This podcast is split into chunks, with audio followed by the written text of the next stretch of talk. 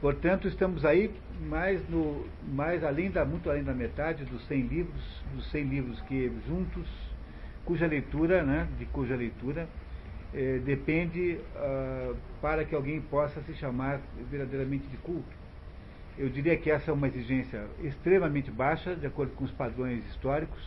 Antigamente, para você, o Otto Maria Cafô dizia que para você ser culto tem que ler muito mais de dois mil livros. Mas aí eu também acho que é exigir demais, né? Aí já é, fica muito exigente para um leitor comum, alguém que não tem uma vida intelectual, digamos assim, alguém que não é um intelectual é, profissional. Mas, se você conseguir entender esses 100 livros que estão aí, eh, foram ao, ao, longo desses quatro anos, né? esse é o quarto ano do programa aqui em Curitiba, terceiro ano do programa em Paranavaí, terceiro ano do programa em Londrina, terceiro ano do programa em São Paulo, e primeiro ano do programa em Toledo. Então já estamos aí há quase quatro anos lutando na direção de completar a lista dos 100 livros.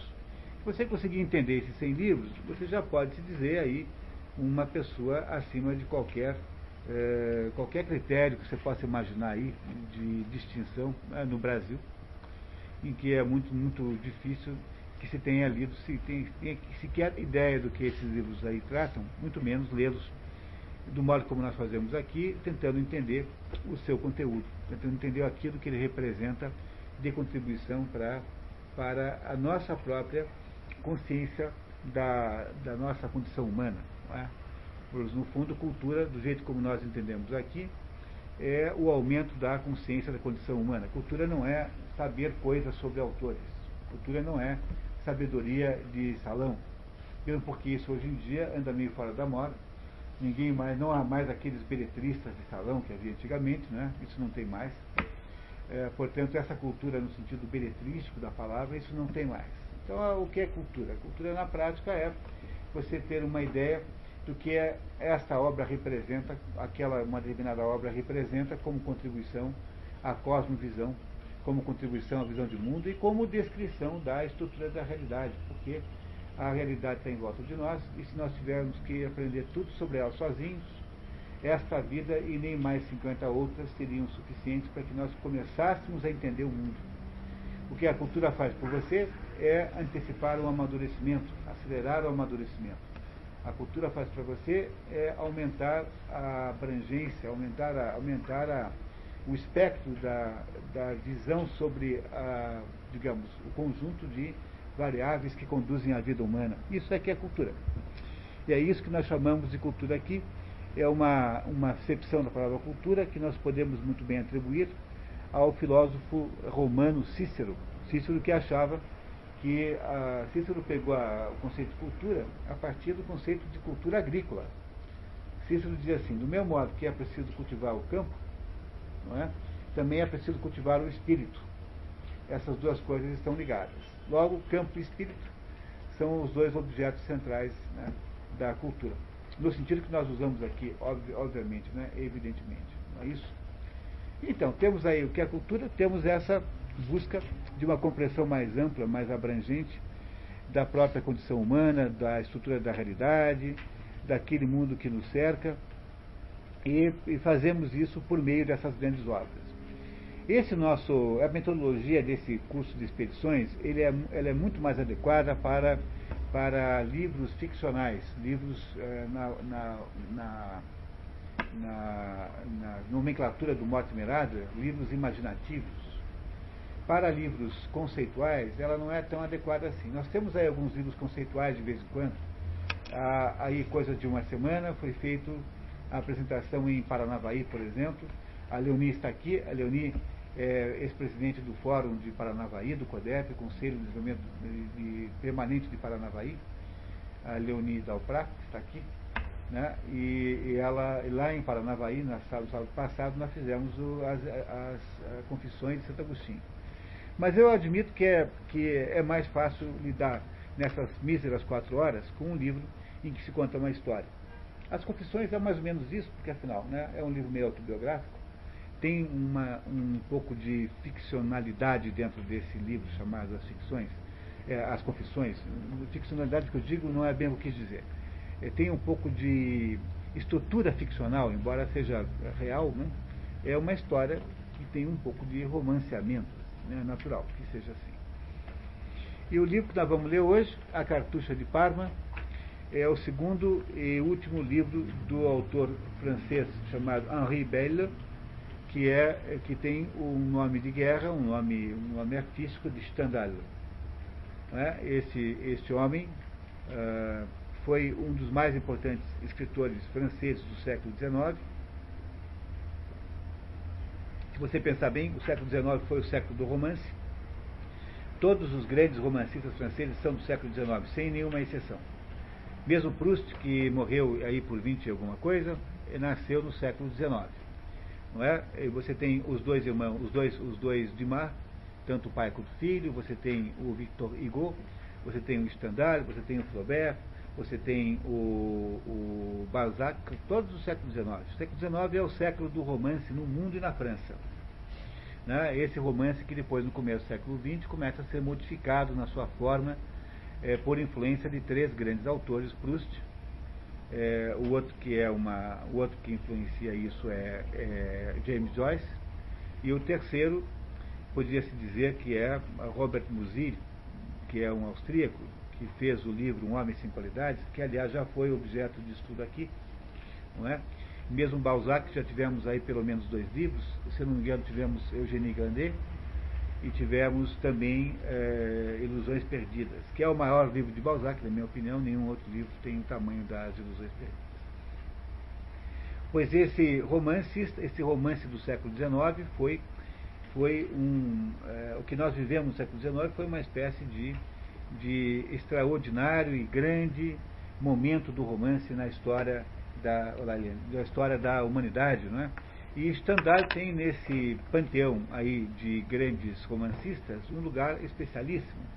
Stendhal foi um romancista eh, logo do início do século XIX, um dos primeiros aí do século XIX, e que teve a sua vida marcada pela, pelos acontecimentos políticos na França, porque isso, nesse, no caso de Stendhal, por exemplo, é imprescindível a gente entender isso, para a gente poder entender a obra. Né? Há uma biografiazinha de Stendhal aí, que eu não, que não gostaria de ler, porque eu acho que eu conto a história com mais, com mais é, eficiência.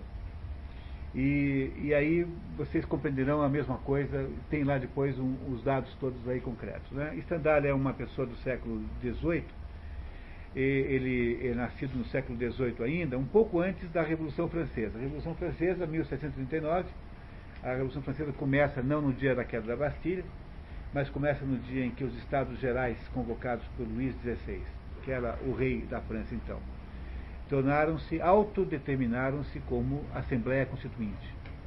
Porque a, a, Bastilha, na verdade, era muito mais simbólico, né? O, a, o aniversário da, da, da Revolução Francesa é 14 de julho.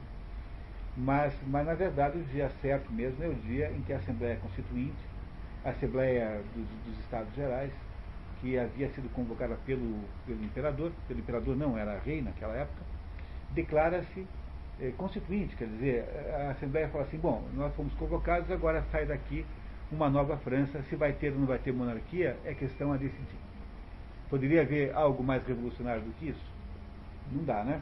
E aí a Revolução Francesa dura 10 anos, vai de 1789 a 1799 Nesses dez anos, mais ou menos, aconteceu todo tipo de barbaridade que você possa imaginar.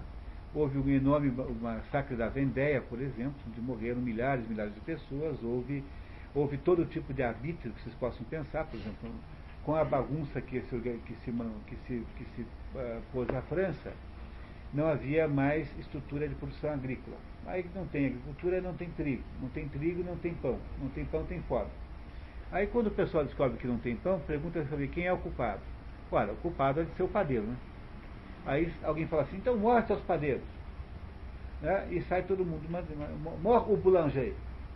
E sai todo mundo matando quantos padeiros puder. Isso aconteceu aos montes, aos montes na Revolução Francesa, essa bagunça que teve basicamente três tipos de governo, teve três tipos de. teve o diretório, o consulado e a Assembleia três regimes de governo dentro da, da própria Revolução Francesa, ele desembocou, então, como previa Aristóteles, né, Aristóteles dizia o seguinte, olha, o problema da democracia é que a democracia tende para a demagogia. E depois que a demagogia se instala, aparece o tirano para botar ordem. Por isso que vocês devem tomar cuidado de não incentivarem muita democracia, não, dizia Aristóteles, há 2.500 anos, alguma, 2.300 anos, alguma coisa como isso. Aristóteles tinha um pavor enorme do governo da maioria. Ele achava que o governo da maioria era sempre muito perigoso, porque ele dá espaço político para o demagogo manobrar. E o, mano, o demagogo irá jogar os, os pobres contra os ricos. E ao fazer isso, ele irá desestruturar aquela sociedade. E ao fazer isso, ele irá chamar o tirano. Portanto, o, o destino das democracias desbragadas é, de modo geral, a tirania. Dizia Aristóteles no livro A Política, está lá para quem quiser ler. Não é? Quando você pensa nos Estados Unidos, em que há menor, é, menor taxa de adesão às eleições que aqui, e tem democracia e talvez melhor, é da gente imaginar que Aristóteles tivesse alguma razão, né? Não é isso? Aristóteles dizia para não ter muita participação política. Não é bom ter muita participação política. Bom, mas esse é outro assunto, né? Voltando à questão, à questão aí napoleônica, em 1799, um jovem general que havia tido um, um certo destaque durante aquelas, uh, aqueles motins que havia em Paris o tempo todo, ele apare, aparece um belo dia e decreta que agora acabou aquela bagunça e que manda ele agora, e pronto, e torna-se cônsul. Do consulado ele evoluirá rapidamente para o império. Os franceses não queriam ter um rei e ganharam um imperador. A diferença do rei para o imperador é que o rei está associado a um país só, enquanto que o imperador está associado a um conjunto de países. O império é um conjunto de reinos. Não é? Logo, para quem queria pouco, quem queria perder o pouco que tinha, ficou com muito mais do que imaginava que fosse ter. E essa, essa é o quadro político que fez com que Napoleão Bonaparte subisse ao poder. Ele é um general do exército. O que é que ele faz em seguida? Como a estrutura da economia francesa estava destroçada, depois de dez anos em que se perseguiu toda espécie de proprietário do que quer que fosse, né? Não havia mais aquela pequena burguesia rural que sabia plantar, não havia mais. A estrutura econômica foi destroçada, né? foi tudo saqueado. Aí o que, que faz Napoleão? Napoleão faz uma guerra, de, uma guerra europeia de saque, para, além de vender a Louisiana para os franceses, para os americanos, né? Ele faz uma guerra europeia de saque para tentar, pela, pela, pela rapina, é, restituir aquilo que havia desaparecido pela desorganização francesa. Isso não dá certo, ele perde essa primeira guerra, é destronado e mandado para a Ilha de Elba. A Ilha de Elba fica ali do lado da Córcega. Na verdade, o Napoleão era de lá, não é? E o, a, mesma, a mesma população, né?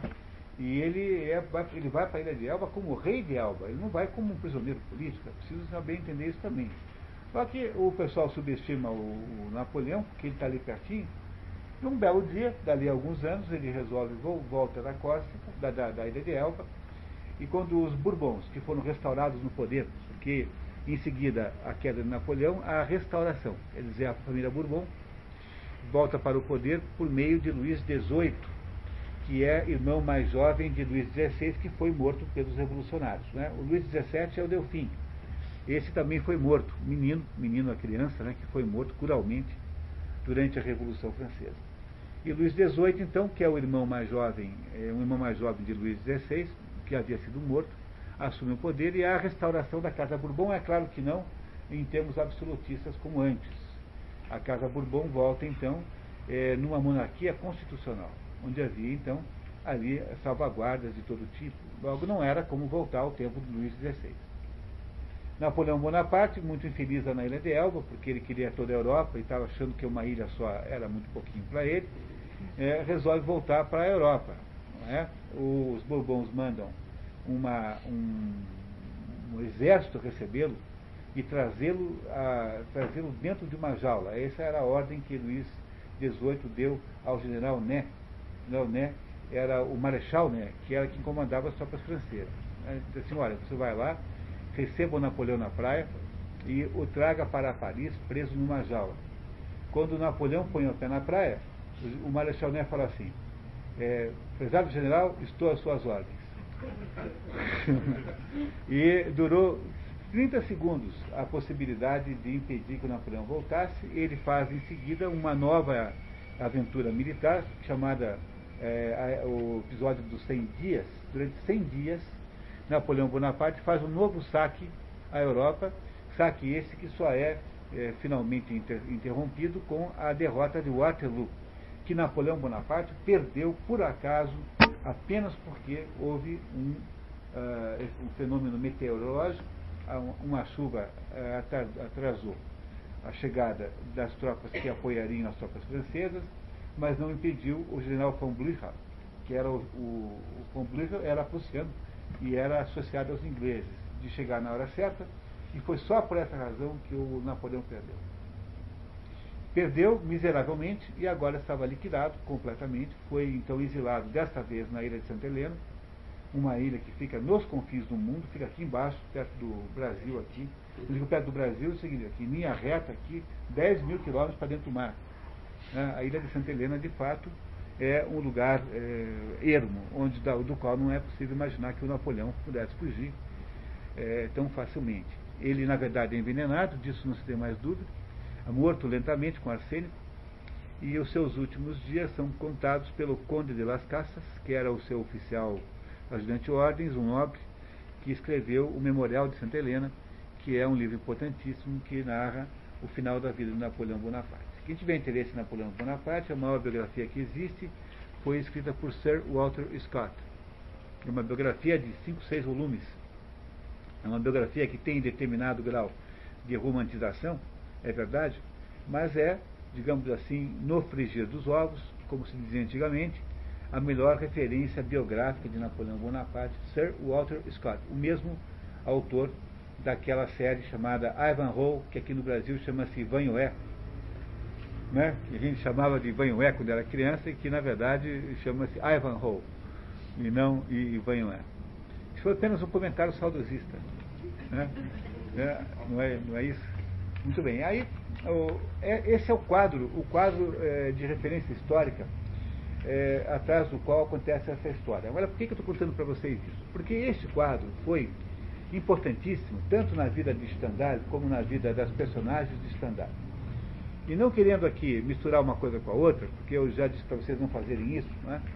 mas mesmo assim, nesse caso há uma coincidência interessantíssima, que é o seguinte fato, né? Com a, com a subida de Napoleão Bonaparte, eh, durante dois episódios, o que aconteceu na França foi uma modificação dramática da estrutura de poder social.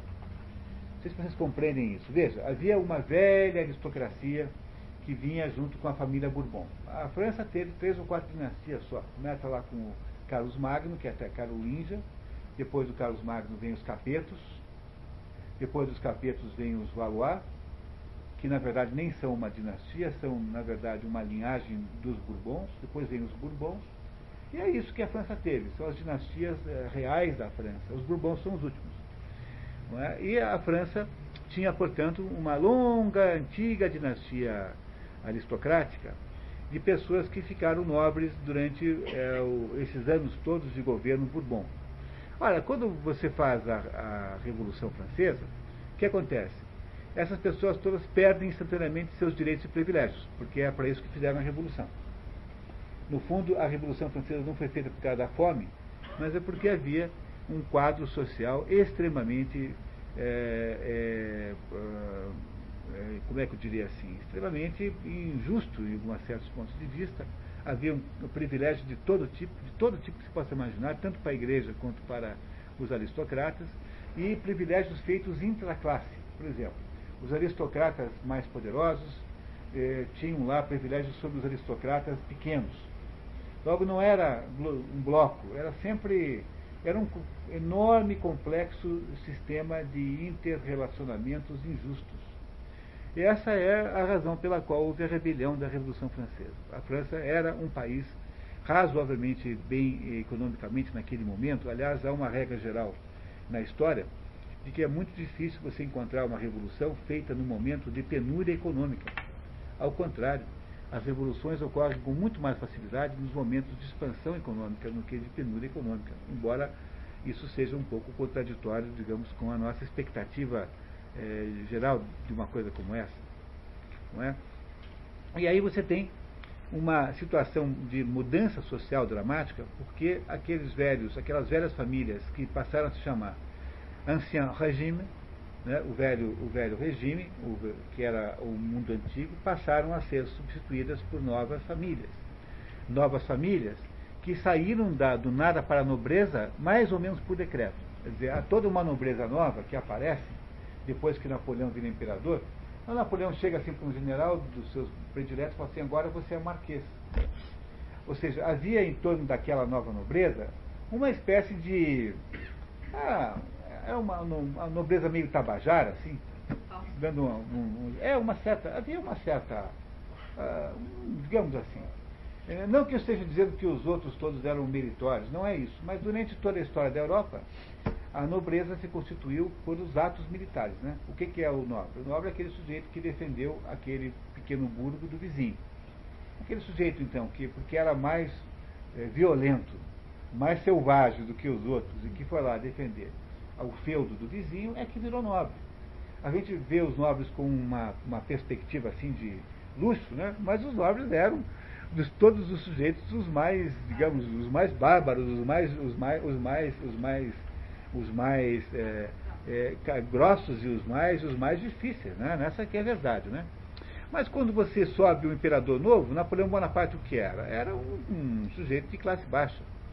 Não é? Ele não era nobre, ele mesmo.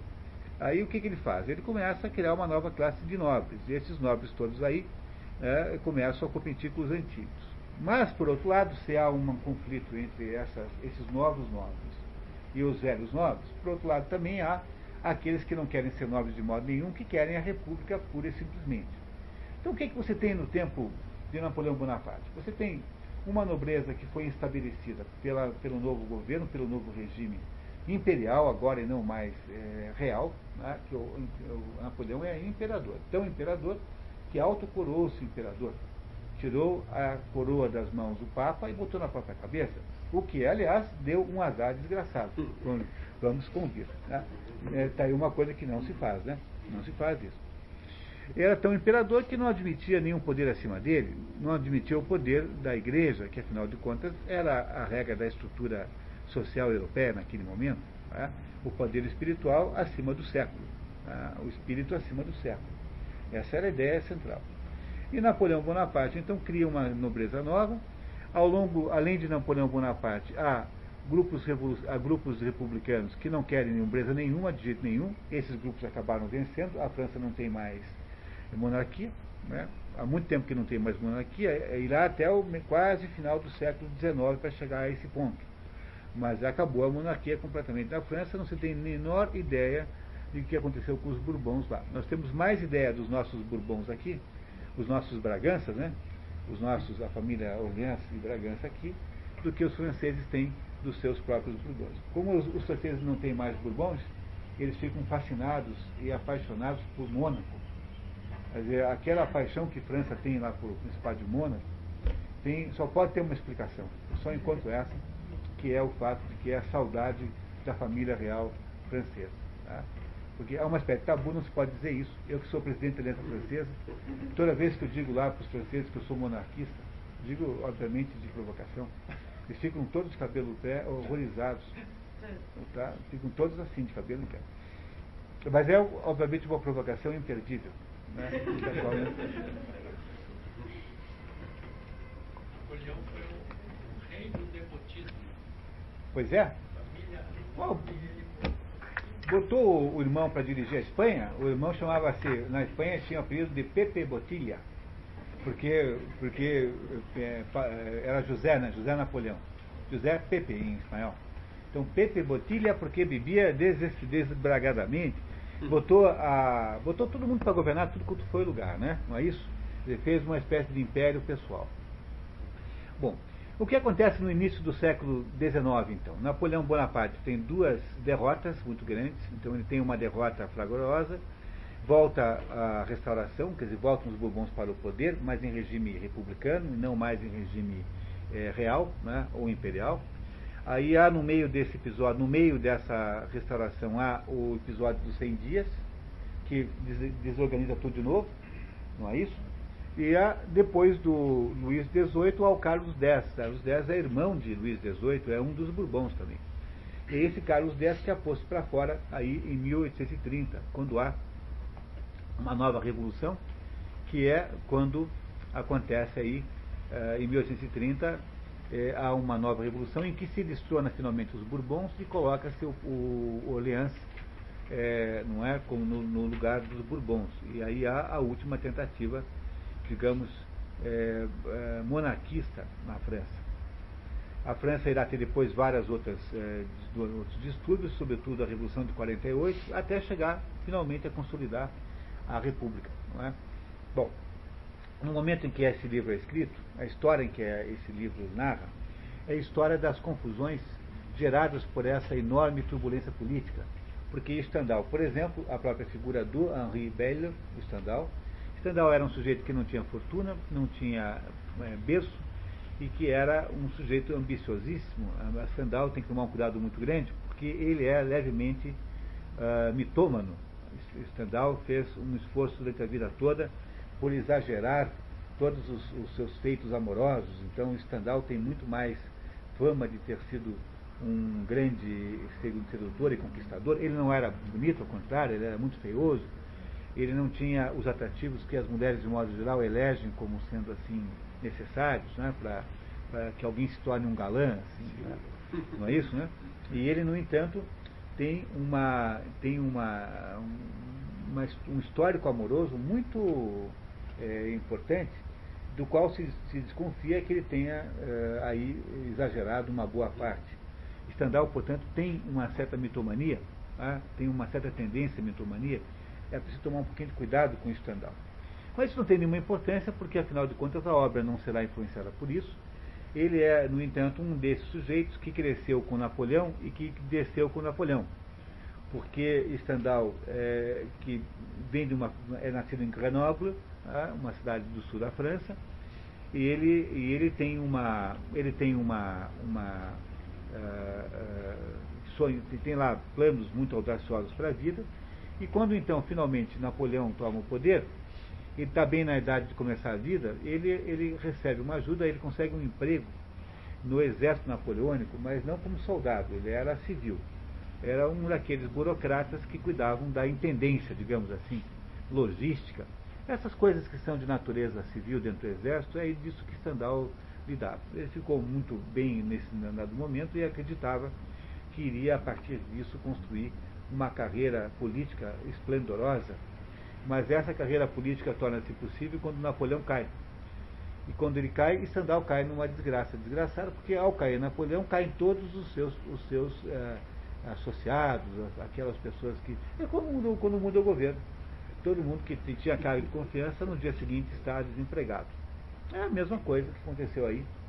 E Stendhal, então, é, teve que se resignar, depois de muito esforço, a conseguir um empreguinho de cônsul em Civitavecchia, uma cidade sem menor importância da Itália, onde, onde mandavam lá aqueles pessoal com quem não sabia o que fazer, mandavam para Civitavecchia. Stendhal morou 10 anos lá, o que fez com que ele se transformasse num francês italiano. Aliás, é comum que alguns escritores tenham se transformado em italianos indiretamente, Thomas Mann, ah, sobretudo Heinrich Mann, irmão de Thomas Mann, não é? São, são todos é, escritores que se italianizaram, porque ah, para um europeu do norte, quem conhece Paris pode imaginar aqueles três, quatro meses seguidos de, de, de, de, de tempo curitibano. Né? O clima de Paris e Curitiba é muito parecido, com a diferença que lá é mais frio. Né? Mas aqueles três, quatro meses de céu plúmbio, de céu, de céu escuro, Paris é, é, muito desanimador, assim, sob o ponto de vista é, meteorológico, digamos assim.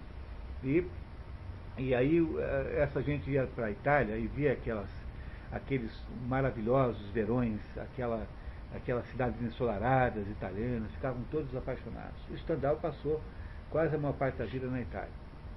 E é da Itália que ele retira então uma boa parte da sua inspiração. A história que nós vamos ler hoje, que é a história de Fabrizio del Dongo, é uma história italiana rigorosamente italiana, escrita por um francês, mas italiano.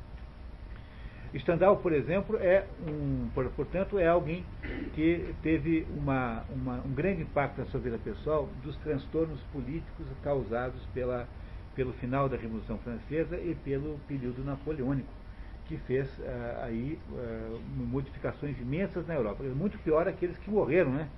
Porque, afinal, Napoleão Bonaparte acabou sendo é, é, causador de um morticínio enorme na Europa aliás, o, o Raskolnikov do Crime e Castigo, achava, por, por, exemplo, que se Napoleão Bonaparte, depois de ter matado todo mundo que matou, não é? ainda assim tinha aquele túmulo que tem lá nos Les Invalides, em Paris, não tem nenhum rei da França que tem aquele túmulo que Napoleão tem uh, em Paris, né? Nos Les Invalides tem um túmulo magnífico.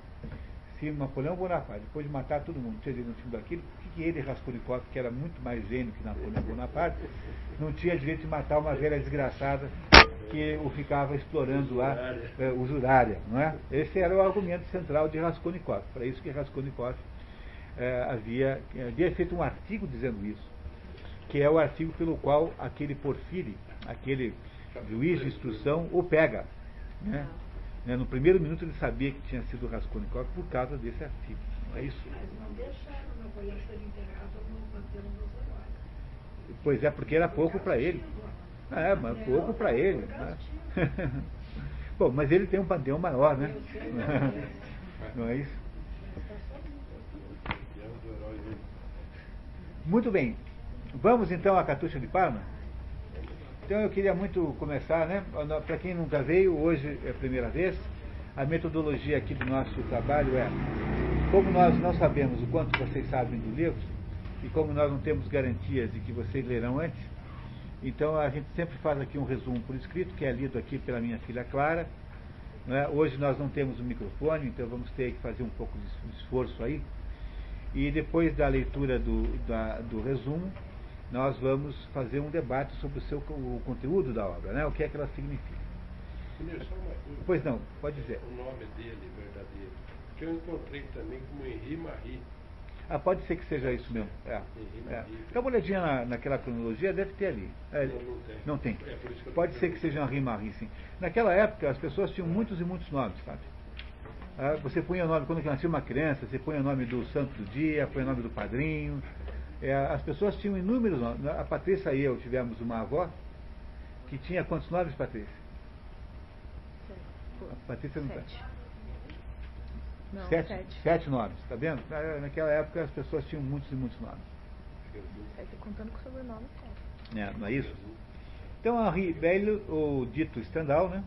Morrido, morto em 42, né? nascido no final do século XVIII, não é? é um homem tipicamente do século XIX, um romancista francês do século XIX. Aqui um pequeno, pequena introdução, último livro de Stendhal, A Cartucha de Parma, em francês La Chartreuse de Parme, Cartucha é o nome de um convento, né? Cartucha é um convento, um tipo de convento, de uma certa ordem, resume o conjunto da obra do escritor de Grenoble. Há na Cartucha um pouco de autobiografia, um pouco do mito napoleônico, tão caro a Stendhal, a análise psicológica habitual, talvez haja pouca gente capaz de analisar tão bem o, a personagem quanto faz Stendhal, e muito do mal-estar que se seguiu ao fim do sonho napoleônico, que impactou a vida do próprio autor. Que sonho é esse? É o sonho de todos aqueles que não tinham berço nem dinheiro de ascenderem ao poder, ascenderem ao prestígio público. Esse é isso que morre quando Napoleão perde. Ele deixa as viúvas do seu poder, é? aquele poder que ele tinha, de, porque ele mesmo era um Zé Ninguém, que transformou-se no imperador. Não, é? não há na história da França ninguém, ninguém, ninguém mais importante do que Napoleão. Napoleão ainda é a personagem histórica mais importante da França. E é isso é o milagre né, que as revoluções fazem. Elas permitem a ascensão daqueles que haviam sido de alguma maneira despossuídos, abandonados, enfim, desprezados pelo, pela, pela, pela, pelo sucesso. Uma espécie de continuação do Vermelho Negro, que nós já vimos aqui no primeiro ano, há três anos, a cartucha passa-se na maior parte em Parma, na Itália. Parma é conhecido pelo presunto de Parma e pelo queijo parmegiano reggiano, né? portanto só tem referências boas né. As personagens são completamente ficcionais e a Torre Farnese também. Há aqui a menção, uma certa Torre Farnese, que nunca existiu. Havia ali uma outra torre no lugar que foi demolida muito antes da história acontecer e que não está no mesmo lugar onde Stendhal diz que ela está. Então temos que supor que a Torre Farnese, que é quase uma personagem da história, é uma, uma entidade ficcional, não existiu. Tá? É isso. Stendhal teria escolhido o Ducado de Parma, que era um ducado, Parma era um ducado dirigido por um príncipe. É, na época, sob a regência de Maria Luísa, que é parente de Napoleão Bonaparte, por sua relativa independência às grandes potências europeias. O modelo para Fabrício del Dongo, que é a, a personagem central, teria sido Alexandre Farnese, o futuro Papa Paulo III. Paulo III, né? O título da obra é enganador. A cartucha de Parma só aparece no final da obra e pouco a influencia, podendo-se dizer, é, quase dizer, que a escolha do título deu-se mais por reflexão apressada do que por alguma razão consistente com a narrativa. Na verdade, quem tem a reflexão, apressada sou eu, que escrevi isso aqui, porque, porque na verdade, quando eu finalmente entendi a obra, essa semana, não é? eu fiz o, a compreensão final da obra, eu entendi porque que chama a cartucha de Parma tem uma boa razão para chamar a cartucho de Parma, que não posso contar agora, vocês compreenderão. né? Só depois da gente entender o, o livro. Né? Mas há um sentido em ser a cartucha de Parma, não é apenas uma, um engano. Né? Porque parecia. Porque veja, a, a cartucha de Parma aparece em três linhas antes do final do livro. Que é para onde vai o Fabrício Del Dongo. No final da vida, vai lá para a cartucha de Parma. Mas por que será que o sujeito dá o nome de cartucha de Parma para um livro? É, em que a cartucha só aparece no final do livro ainda apenas como uma referência geográfica. Não é isso? Bom, entenderemos depois. Balzac diz que Stendhal fez um livro em que o sublime rompe de capítulo em capítulo. Balzac gostava muito de Stendhal, tinha muita simpatia pessoal por Stendhal, e Balzac era um sujeito muito perseguido pela crítica, sobretudo pelo Saint-Beuve, e ele procurava ser simpático com os autores todos. No dia da morte de Balzac, o único grande romancista que eh, topou eh, visitá-lo foi, foi Victor Hugo, que fez, aliás, ah, o discurso fúnebre, belíssimo discurso fúnebre que Victor Hugo faz a Balzac. Né? Comovente, assim, terrivelmente emocionante. Balzac diz que Stendhal, isso já disse, né? E completa dizendo que ser o príncipe moderno, ser o príncipe moderno, o romance que Maquiavel escreveria se vivesse naqueles tempos. É uma palavra simpática ao romance, e vocês irão ver que nesse romance há uma porção de coisas muito interessantes mesmo. Então, podemos começar a ler? Alguém teria alguma dúvida até agora? Tem algum ponto que está obscuro?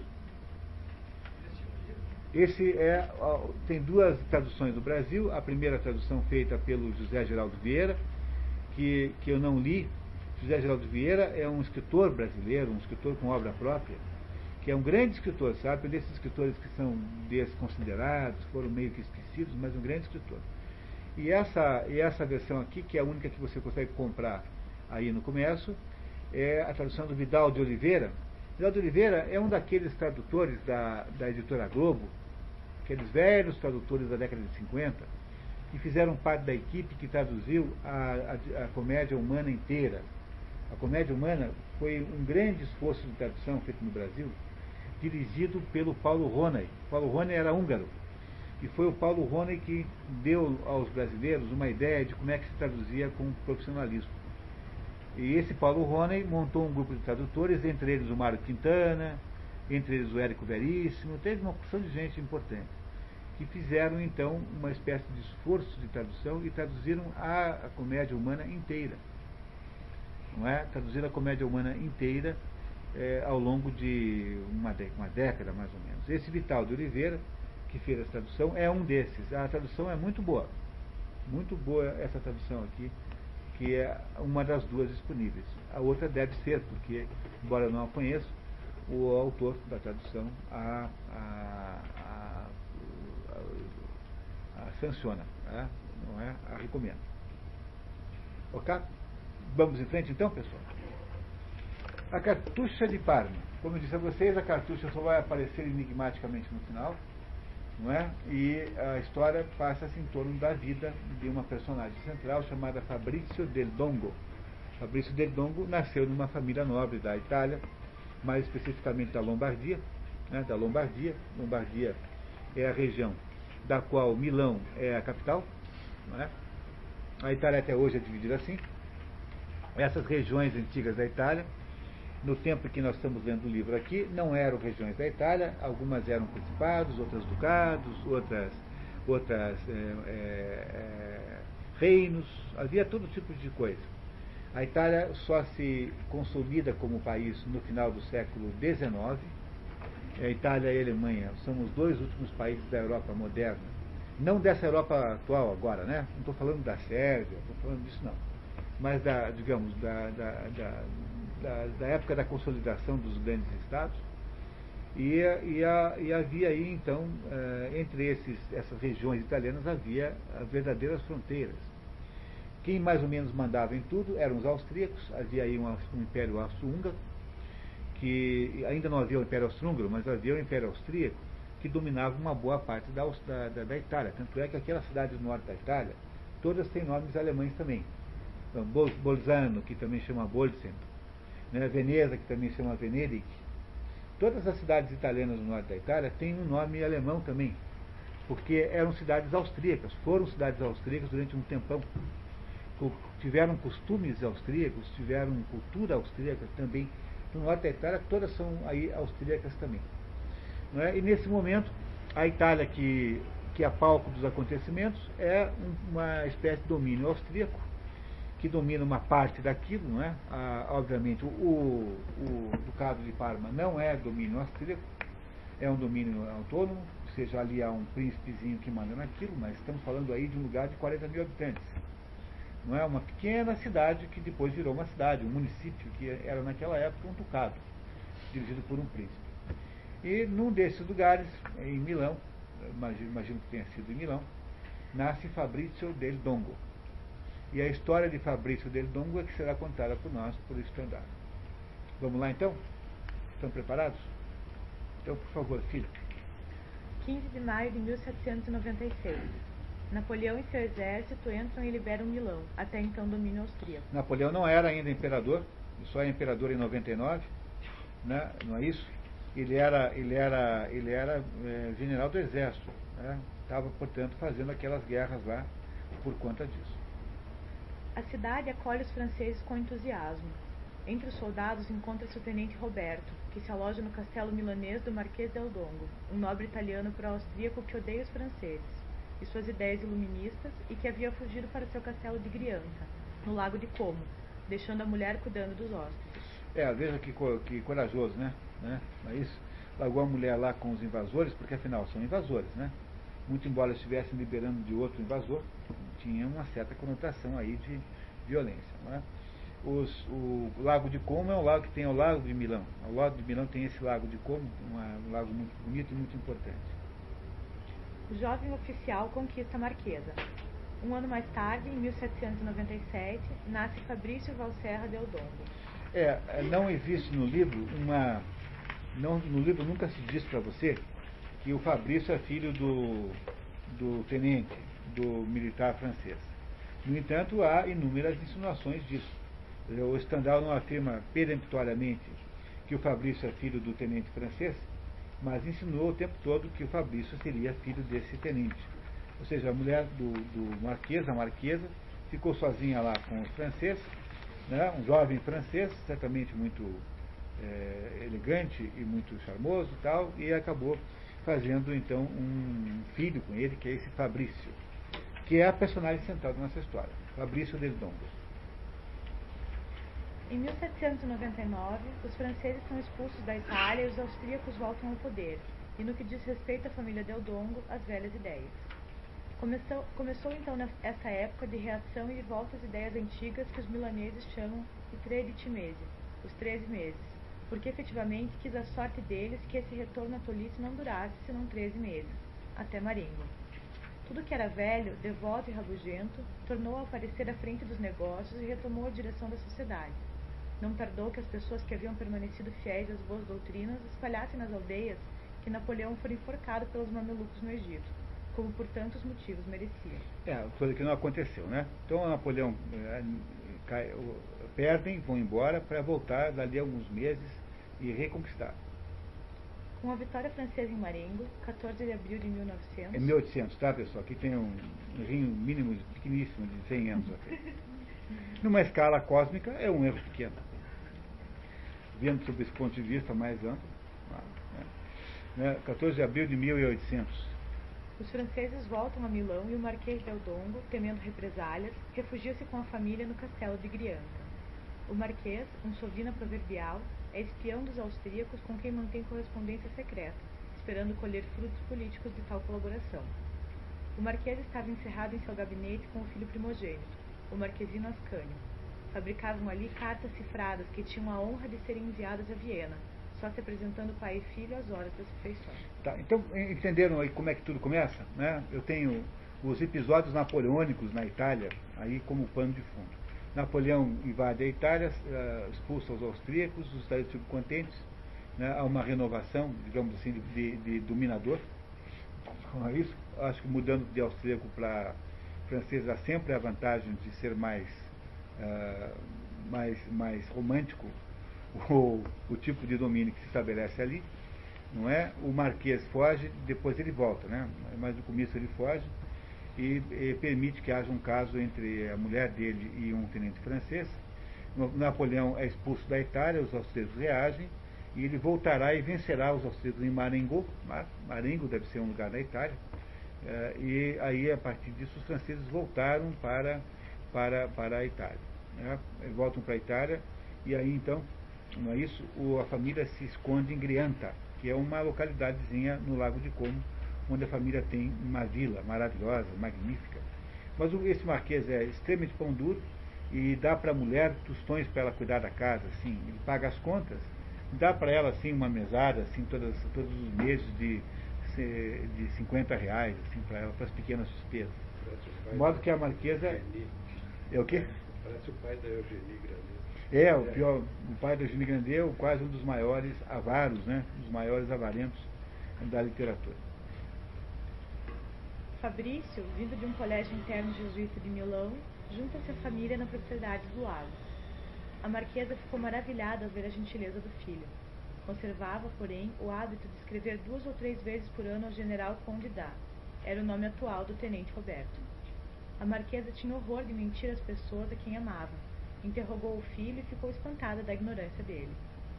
Se me parece pouco instruído, disse ela consigo, a mim que não sei nada, Roberto, que é tão culto, acharia a educação dele absolutamente nula. Ora, presentemente é necessário ter mérito. Outra particularidade que a espantou quase outro tanto foi Fabrício ter levado a sério todas as coisas religiosas que lhe tinham ensinado no colégio dos jesuítas. Conquanto ela própria fosse muito devota, o fanatismo do menino fê-la amedrontar-se. O Stendhal tem um problema pessoal com os jesuítas. Ele teve lá um preceptor quando jovem, é, um abade, é, que era absolutamente é, hostil e, e, e severo, né? e ele pegou um horror tão grande dos jesuítas que passou toda a obra falando mal dos jesuítas. É uma, é uma espécie de. O Stendhal tem uma espécie de, de esporte que é falar mal dos jesuítas. Portanto, não se impressione muito com isso aqui. O padre Blané, cura de Grianta, ensina ao jovem Fabrício o latim que ele mesmo não sabe e transmite ao rapaz principalmente sua paixão pela astrologia e uma confiança ilimitada nos sinais que podem predizer o futuro. Pode-se aquilatar do desprezo que tinha pelo estudo das línguas um homem que passava a vida a investigar a época precisa da queda dos impérios e das revoluções que transformam a face do mundo. Que sei eu a mais a respeito de um cavalo depois que me ensinaram que em latim ele se chama Equus? Dizia ele a Fabrício. Então, esse é o professor de latim do Fabrício. Não era muito do ramo, né? Não é isso? Então eu não tinha o menor interesse nessas coisas. E era apenas. E era um astrólogo. Passava o dia inteiro preocupado com isso, olhando para as estrelas. Né? Não é isso? Com a segunda derrocada de Napoleão, os austríacos voltam ao poder e o marquês ao prestígio apenas por e o marquês ao prestígio apenas por certo tempo, porque o velho rabugento, achando-se desconsiderado, afasta-se do governo austríaco. Em 1814, Angelina, Gina, Cornélia, Isota, Valserra e Derdongo. É, aí tem um errinho, né? É Valserra também, ali está errado também. Com A. a irmã do Marquês, agora viúva do conde de Pietraneira, um general cisalpino, muda-se para Grianta. E esse fato é um fato importantíssimo na história, porque esta viúva tem 31 anos, alguma coisa assim, ela é uma mulher deslumbrante e extraordinária. É daquelas mulheres capazes de apaixonar todo um, um salão. Ela é, tem todas as qualidades certas, ela é bonita, inteligente, tem uma presença de espírito impressionante, é simpática.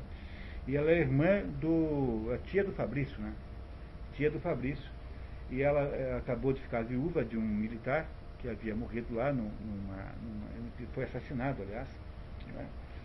E ela, muito assim, desanimada com a vida, muda-se lá para, para a casa de Como, do Lago Como, lá em Grianta, onde está. Muda-se a convite do irmão. É? O irmão, ela havia recusado dois grandes partidos, quando morava em Milão, eh, dois homens riquíssimos, de quem ela não gostava o suficiente para casar, e ela resolve mais ou menos se aposentar lá no lago, essa, essa, essa condessa Grianta. Tá? Com 31 anos. Marquesa, né? Desculpe. Com 31 anos e belíssima, Gina reencontra no castelo seu coração de 16 anos, embora visse naquela volta uma espécie de renúncia à vida amorosa e mundana, já que havia recusado as fortunas dos apaixonados Limercati e Nani. É, na, na, perspectiva dessa época, do século XIX, uma mulher de 30 anos é uma mulher com a vida absolutamente definida. Tanto é que há um livro do Balzac chamado La Femme à 30 ans, A Mulher de 30 Anos, que criou o mito da Balzaciana, que é um dos piores livros já escritos na história da humanidade, é um livro medonho, para não dizer o mínimo, assim, é medonho, é horroroso, assim, é, é, uma coisa que você não acredita que alguém foi capaz de escrever tão ruim quanto aquele. E que não vale nada o livro, exceto pelo fato de que criou esse mito. A mulher de 30 anos, que era a leitora do Balzac, né, que achava que não tinha mais chance de recomeçar uma vida amorosa, via naquele exemplo da Julie de Glemont, né? Julie de Glemont, nome da heroína, via no exemplo daquela moça a chance de começar a vida de novo. Essa mulher de 30 anos no tempo do Balzac, hoje em dia é a mulher de 50 anos. O equivalente moderno à, balzaciana é a mulher de 50 anos. Não é? 50 anos é o equivalente moderno é, da, da Julie de Glemont. No caso aqui, você tem claramente o reflexo da mulher de 30 anos que acha que acabou a vida, porque chegou aos 30. Né? Que era o caso lá naquela época, de. A viúva dedica-se com Fabrício e sua mãe a divertidíssimos passeios noturnos no Lago de Como. Graças à presença alegre da condessa e apesar da melancolia sombria que o marquês e seu filho mais velho espalham à sua volta, a alegria volta ao castelo. Assim viveram o inverno de 1814 e 1815. É, a Gina é condessa porque ela foi casada com o conde. O Pietraneira, Pietraneira né? Era conde. É isso? Duas vezes, apesar da sua pobreza, a condessa foi passar alguns dias em Milão. Tratava-se de ver um bailado sublime de Vigano, no Teatro Scala, e o marquês não proibia que a esposa acompanhasse a cunhada. Iam receber os trimestres da pequena pensão e era a pobre viúva do general Cisalpino quem emprestava alguns sequinhos à riquíssima marquesa de Eldongo. É, porque o general não dava dinheiro nenhum para a mulher, então é a cunhada que ainda tinha uma pensãozinha, né, que ela emprestava, dava, pagava as contas. Não é isso? Essas festanças eram encantadoras. Convidavam velhos amigos para jantar e consolavam-se rindo de tudo, como verdadeiras crianças. Essa alegria italiana, cheia de brilho e de imprevisto, fazia esquecer a tristeza sombria que os olhares do marquês e do filho mais velho espalhavam em torno deles em Grianta. É, o Ascânio, né? Fabrício, com 16 anos apenas, representava muito bem o chefe da casa. Ok, todo mundo está acompanhando a história? Ok, continuamos.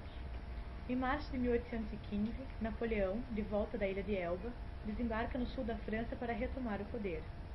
Episódio conhecido como os 100 Dias. A notícia incendeia a Europa. A aparição de uma águia no céu é interpretada por Fabrício como um sinal de que ele deve aderir ao novo exército do imperador. Relembra o rapaz. Eu me virei para o lago sem outra finalidade que a de ocultar as lágrimas de alegria que me inundavam os olhos.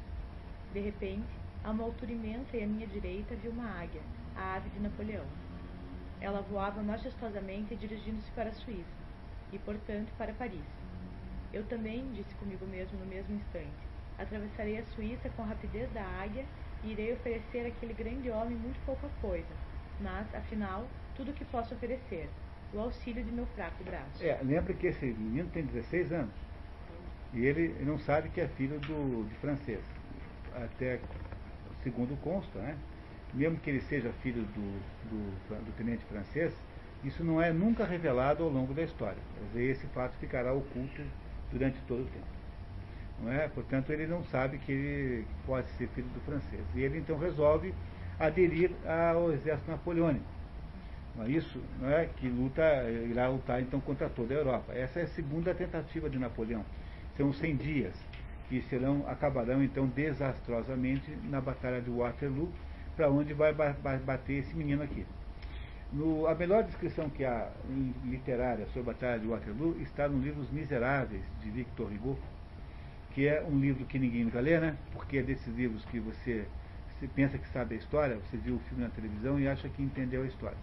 Mas Livros Miseráveis é um livro de 1.500 páginas, é um livro enorme, enorme. E entre as grandes virtudes que ele tem, está a descrição da Batalha de Waterloo, com grande, quase podendo sendo, vender aquilo em separata. Está quase fazendo uma separata daquilo de tão completo, extenso e, e concatenado que é aquela descrição de, da Batalha de Waterloo. A batalha que liquidou Napoleão Bonaparte. Não é? É isso? Então vamos ver o que acontece com o nosso heróizinho aqui.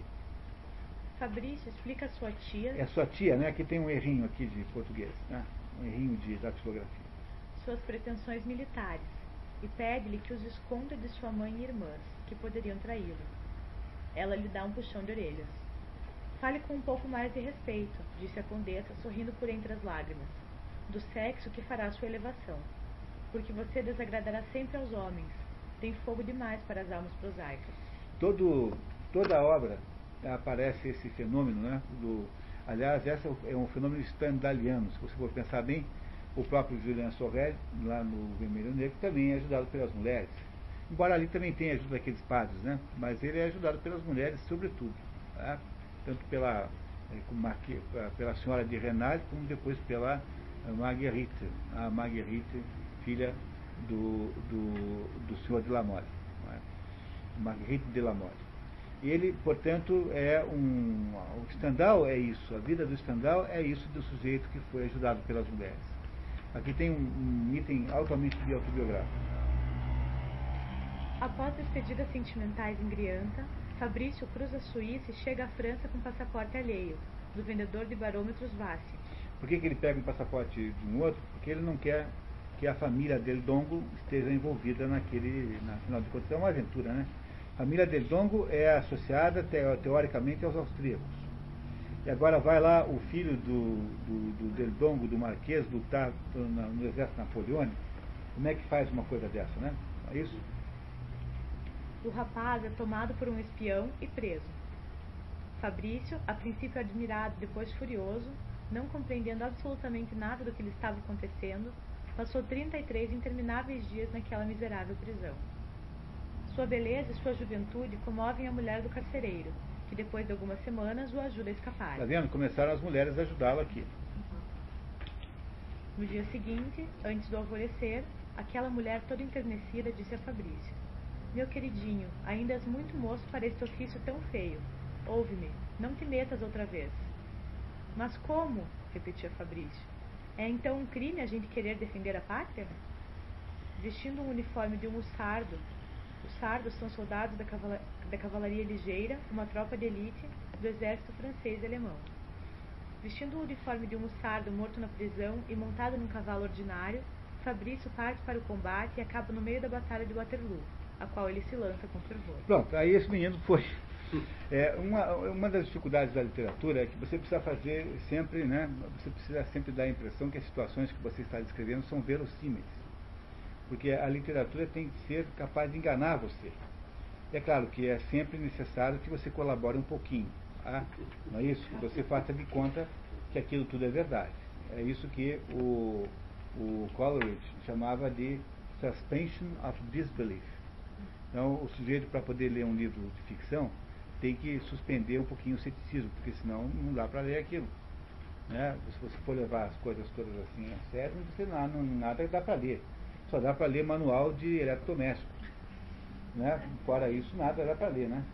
Não é? Então, o que acontece aqui é que há, de vez em quando, alguma, digamos, alguma, um ponto ou outro que parece inverossímil é, nesse livro em especial do Stendhal. Mas, afinal de contas, não é grave e não atrapalha no, o conjunto. Tá?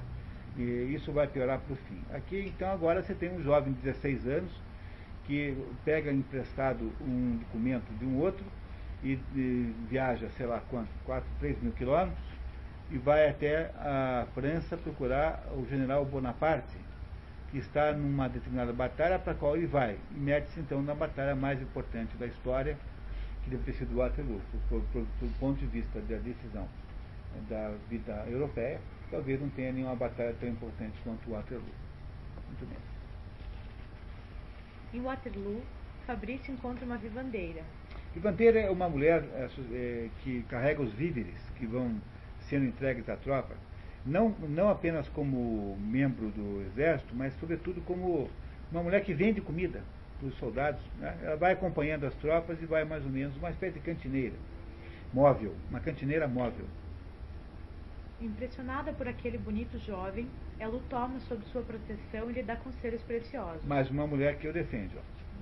O espetáculo de um cadáver desfigurado faz Fabrício empalidecer de horror, mas o estrondo dos canhões alegra o seu coração. Compra um belo cavalo de um soldado. Usando o uniforme do sardo morto, montando um animal imponente e disfarçando o sotaque, junta-se a um grupo de soldados e participa da escolta de vários generais, entre eles o Marechal Ney. É, né, é esse marechal famosíssimo, né, que, que aderiu a Napoleão, e é a origem de todos esses Neys que tem aí, o Ney Braga, por exemplo. Entendeu? Esses, todos os Neys que você conhece por aí são todos homenagens a esse marechal aqui, que foi uma figura histórica importantíssima. Né? Um sujeito que foi fiel a Napoleão até a morte, foi depois fuzilado como traidor dos Bourbons, na, não aceitou a venda, e, e abriu o peito na hora para que pudesse ser atingido diretamente no peito. Foi um homem heróico, assim, esse marechal. Fabrício compreendeu que um daqueles generais era o célebre Marechal Ney. Sua felicidade chegou ao auge. Todavia, não lhe foi possível saber qual dos quatro generais era o Marechal Ney. Daria tudo no mundo para saber, mas lembrou-se de que não devia falar. É, porque ele falava francês com aquele sotaque italiano, né? Não é isso? iria facilmente ser descoberto como outra, outra vez como espião. Não é isso? Para obter a simpatia dos sardos, Fabrício lhes oferece aguardente que bebe também, e por ter passado da conta, não consegue reconhecer o imperador que passa sob seus olhos. De repente, o quartel-mestre gritou aos seus homens: Não vem o imperador, seus?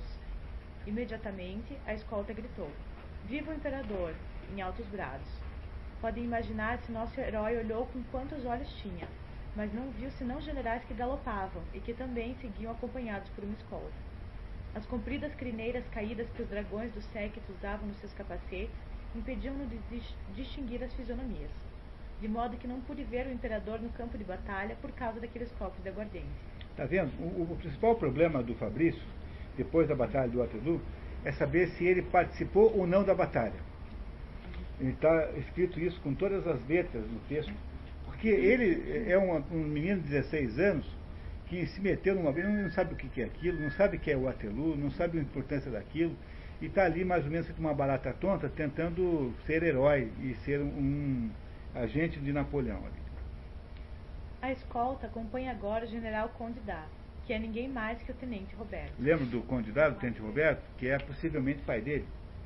Possivelmente, nós não temos certeza, mas é muito provável. Notou, ao sair do caminho escavado, que a escolta não estava mais com o Marechal Ney. O general a quem acompanhava era grande, delgado, tinha a fisionomia seca e o olhar terrível. Esse general não era outro senão o Conde Biá, o tenente Roberto do dia 15 de maio de 1796. Que felicidade teria sido para ele ver Fabrício Del Dongo. Seus camaradas retiram-lhe o cavalo para entregar ao general Condidá, que acaba de ser derrubado da montaria. Abandonado no campo de batalha e desesperado, desfaziam-se um a um seus belos sonhos de amizade cavaleiresca. Fabrício começa a perder o romantismo pela guerra. O ajudante de campo tomou o cavalo de Fabrício pela rédea. O general, ajudado pelo quartel-mestre, montou e saiu a galope. Foi seguido rapidamente pelos seis homens que sobravam. Fabrício levantou-se furioso e pôs-se a correr atrás deles, gritando: Ladre, ladre, ladrões, ladrões. Era cômico correr atrás de ladrões no meio de um campo de batalha. Já imaginaram a situação? Não é? Quer dizer, o sujeito reclamando que os generais franceses ficaram no cavalo dele. Tá? Se seu belo cavalo lhe tivesse sido tomado pelo inimigo, ele não pensaria nisso. Mas ver-se atraído e roubado por aquele quartel-mestre a quem tanto queria e por aqueles hussardos que considerava como irmãos, era o que lhe despedaçava o coração. Não podia conformar-se com tanta infâmia, e com as costas apoiadas contra um salgueiro, pôs-se a chorar lágrimas ardentes. Iam se desfazendo um a um todos os seus belos sonhos de amizade cavalheiresca e sublime, como a dos heróis da Jerusalém libertada. Muito bem, até aqui tudo certo? É um sujeito que foi para Waterloo com 16 anos e não tem muita ideia se houve uma batalha ou não, ele não tem ideia exatamente disso, e ele também não sabe muito bem se ele lutou ou não nessa batalha. Até, até hoje morrerá com essa dúvida. Não é isso? Muito bem. Fabrício reencontra a vivandeira da manhã que o, que o recolhe em sua carroça. Esgotado, o rapaz dorme profundamente. Esgotado e descavalado. Né? Quando acorda, Fabrício retorna à luta e mata, com satisfação, seu primeiro inimigo, um soldado prussiano. Em volta do rapaz há uma debandada geral. Apesar das sensatas recomendações da cantineira, que o aconselha a fugir, Fabrício luta contra os hussardos amotinados. Seu senso de honra faz com que ele acabe ferido pelos fugitivos. Tentando defender uma ponte é, que um, um, oficial havia lhe pedido que fizesse, mas era inútil, né? Não ia conseguir controlar aquela debandada do exército francês, né? derrotado. Né? Aquilo ia, não ia dar certo. Em mau estado, Fabrício encontra refúgio no albergue Le em Zonders, onde é cuidado pela dona e suas filhas. É, essa região de Waterloo, a Waterloo fica na, na Bélgica, né? não fica na França. E, eh, portanto, ali você tem eh, uma, uma certa mistura de nomes é, é, com nomes franceses. Zonder, Zonder né? É, deve ser, é o nome flamengo, né? Certamente, não é? Não é isso? Então, portanto, estamos falando aí do norte da França. É beijado por Anniken, uma das moças que se apaixona por ele. Também o um nome holandês. Convalescente, deixa o albergue e parte para Paris onde encontra várias cartas de sua mãe e de sua tia, que, alarmadas, insistem em que ele estaria correndo risco de morte na França. No caminho da volta, Fabrício fica sabendo que teria sido denunciado como espião por seu irmão Ascânio. Fica furioso. Lembra do irmão Ascânio? Um que é irmão mais velho, que conspira junto com o pai em favor da Áustria? O irmão Ascânio é pró-austríaco, enquanto que o Fabrício é pró-Napoleão. Fora Ascânio, seu irmão mais velho, quem o denunciara à polícia de Milão. Essa declaração cruel provocou como que um acesso de loucura no nosso herói. Para ir à Itália, quem vem de, de Genebra passa por Lausanne. Ele quis partir a pé no mesmo instante e fazer assim dez ou doze léguas, embora a diligência de Genebra a Lausanne devesse partir duas horas mais tarde. Antes de sair de Genebra, teve uma briga num dos tristes cafés da terra com um rapaz que o olhava, disse ele, de modo singular nada mais exato. O jovem genebrino, fleumático, equilibrado e não pensando senão em dinheiro, julgava-o louco. Fabrício, ao entrar, dardejara olhares furibundos para todos os lados. Depois derramara na calça a xícara de café que lhe serviram. Nessa briga, o primeiro movimento de Fabrício foi absolutamente do século XVI. Em vez de falar em duelo ao jovem genebrino, puxou o punhal e atirou-se sobre ele para atravessá-lo. Nesse momento de paixão, Fabrício esquecia tudo quanto aprendera sobre regras, regras de honra e retornava ao instinto, ou, melhor dito, às recordações da primeira infância. Então o Fabrício está meio é, desestruturado nesse momento, né? Ficou bem claro isso, né? Fabrício chega à noite em Grianta e entra escondido no castelo, onde é amorosamente recebido por sua mãe e sua tia. Temendo o velho Marquês e Ascânio, os três decidem partir para Milão. A, a, Grianta não fica né, Grianta, né, que está errado também, não é Grianta, é Grianta. O Grianta não fica em Milão, fica nas margens do Lago de Como. Fica perto, assim, não é? Por isso vão para Milão. Não esquecer que o Fabrício foi denunciado como espião. É, nessa época, a Lombardia era uma, um domínio austríaco. Então, os lombardos, não é isso? Foram, estão, estão, estão subordinados à Áustria. E o Fabrício, então, aqui está correndo perigo, porque foi denunciado pelo próprio irmão como sendo espião contra os austríacos. No caminho são parados por guardas. Na verdade, trata-se de um mal-entendido.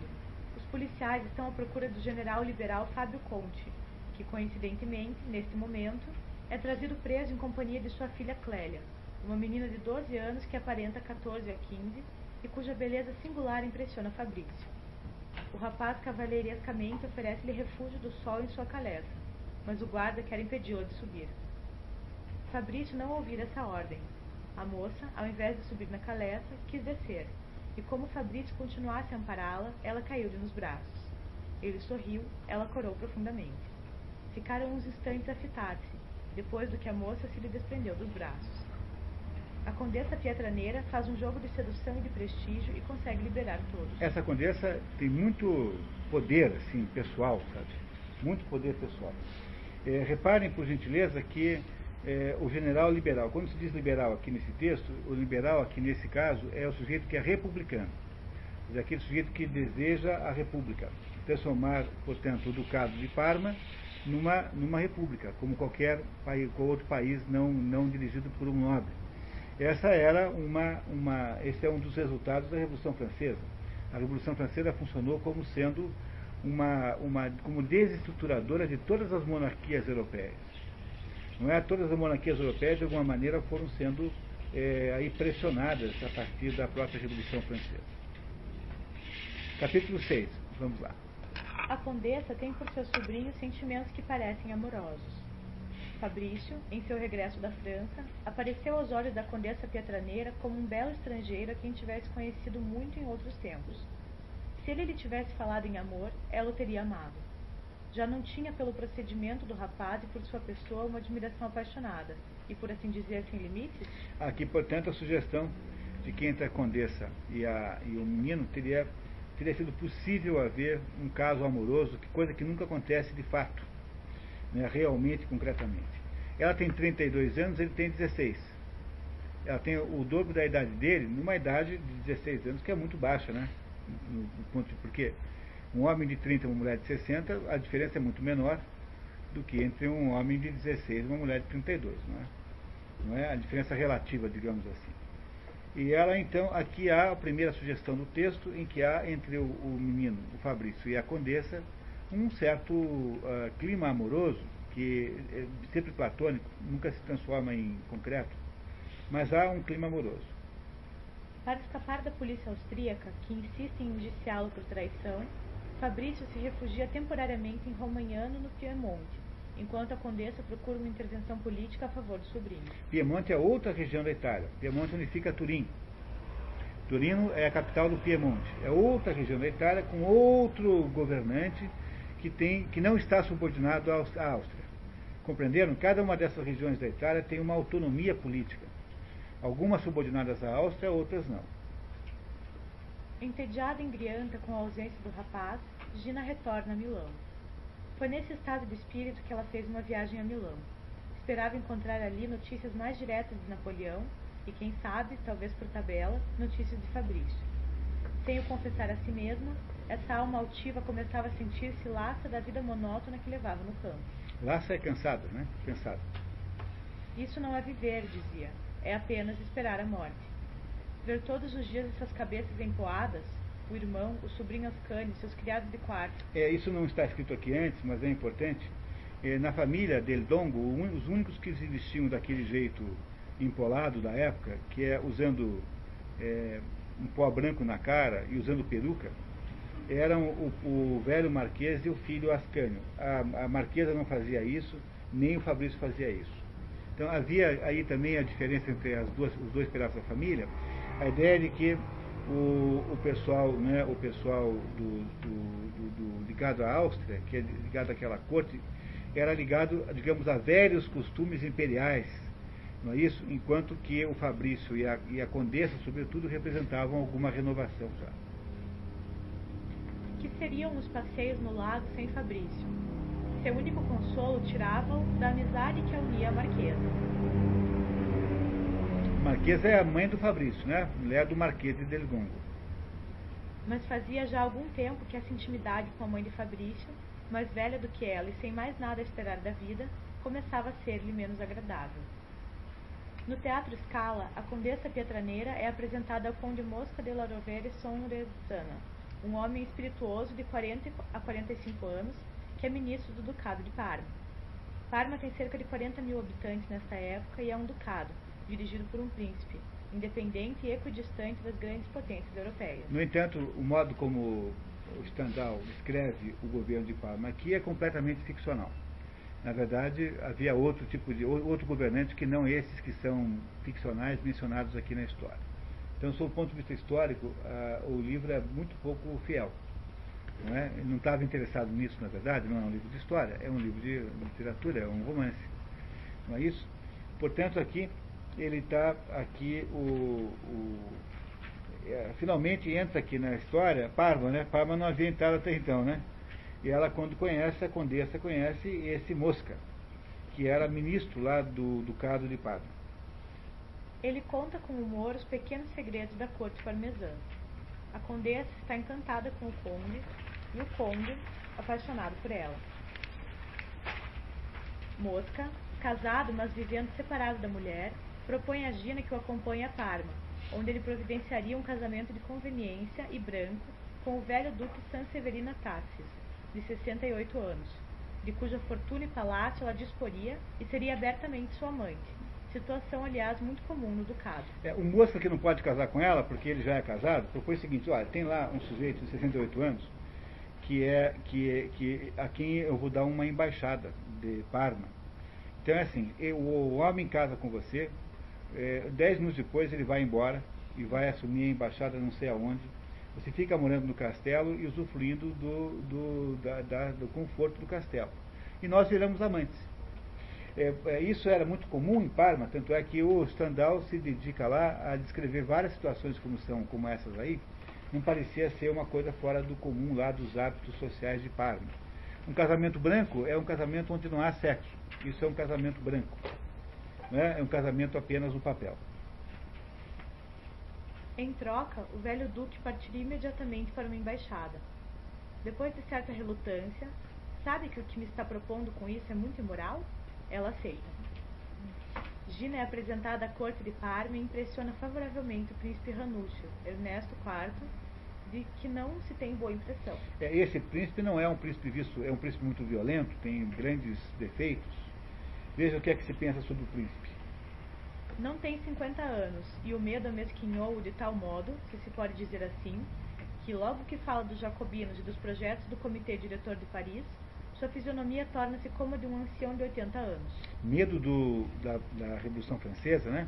Medo que aconteça lá no Ducado de Parma, o que aconteceu na França, ou seja, na perda da, do poder real. É isso que ele tem medo. Volta a cair nos terrores quiméricos da infância. Seu favorito Rassi, promotor-geral ou grande juiz, deve sua influência ao medo de seu senhor, e assim que sente receios pelo seu valimento, apressa-se em descobrir alguma nova conspiração, das mais negras e das mais fantasiosas.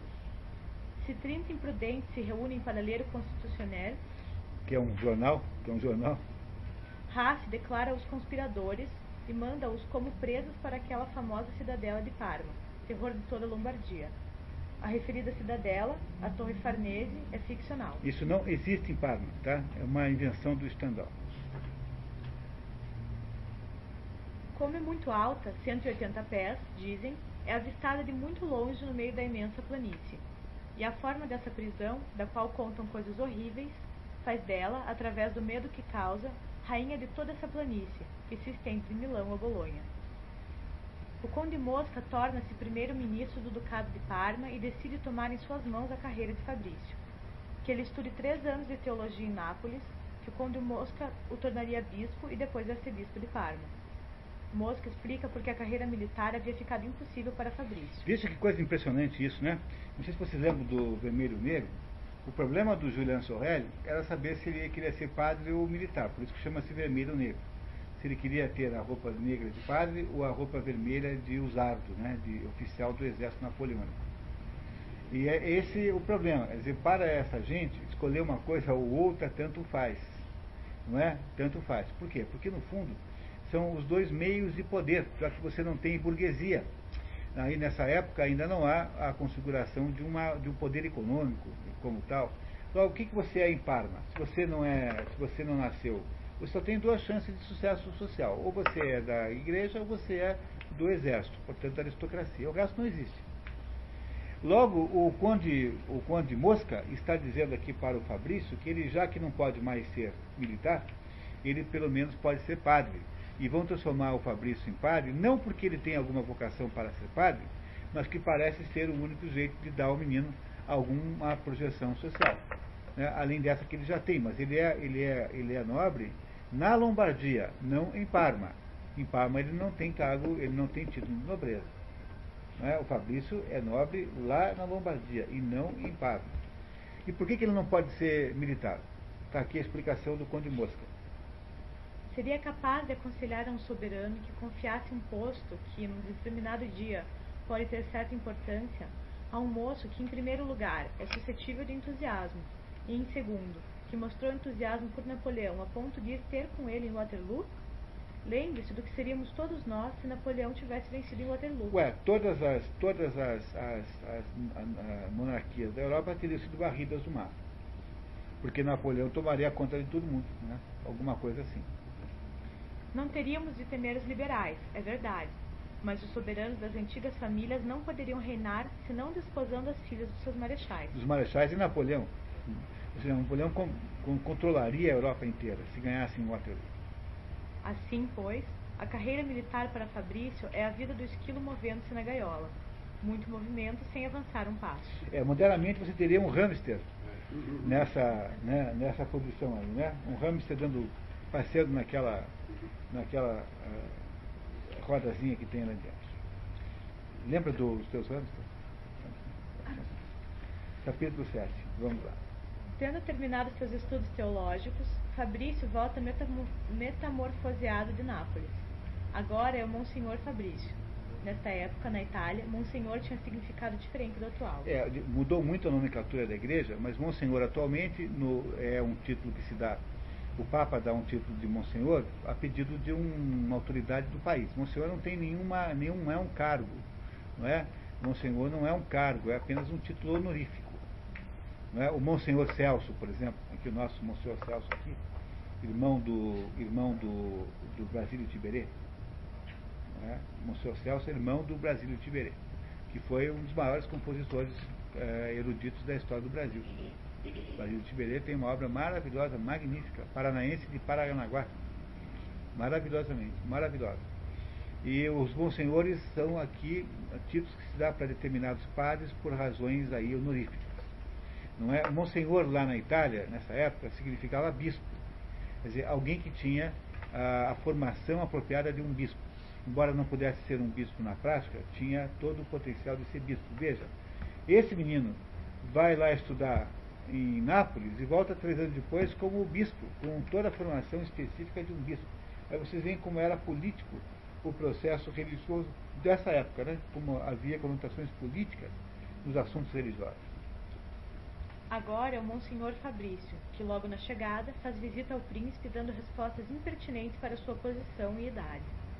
Sua tia, a nova duquesa Sanseverina, está mais do que nunca seduzida pelo charme do brilhante prelado. É, a tia casou né, com aquele, aquele casamento de conveniência, né, e é agora a duquesa Sanseverina. Ela era a condessa Pietraneira antes, agora duquesa Sanseverina.